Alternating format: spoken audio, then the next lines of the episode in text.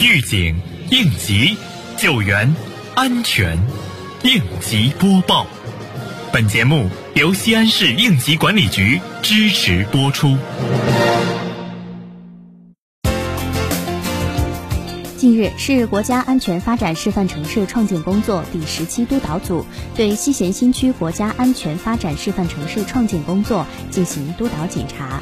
会上，督导组介绍了全市国家安全发展示范城市创建工作总体情况、任务安排及实现要求，并对本次督导考核情况进行了说明。西咸新区创建办负责同志就目前创建工作落实情况和下一步打算进行的工作进行汇报。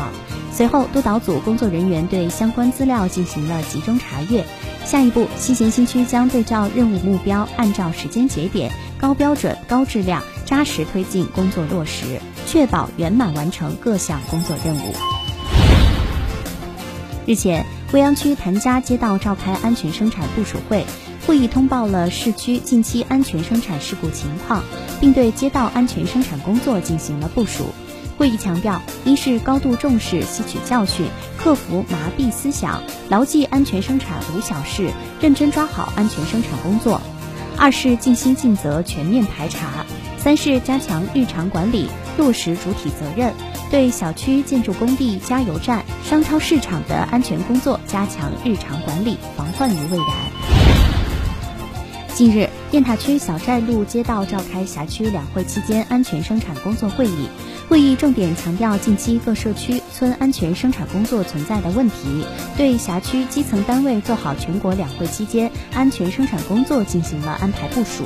一是扎实做好安全生产日常检查巡查；二是要加强沟通协调，联合公安派出所等执法部门，加大联合检查行动频次。三是两会期间必须严格落实干部值班带班和信息报送制度，坚守岗位，尽职尽责，确保信息畅通。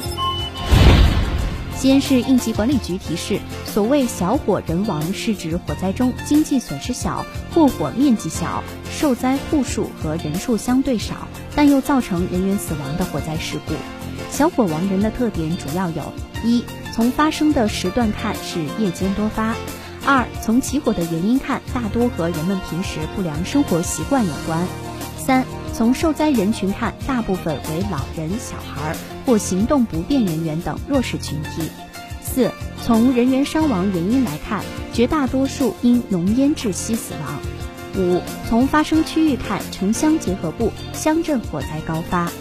感谢收听本次应急播报，我是小陈。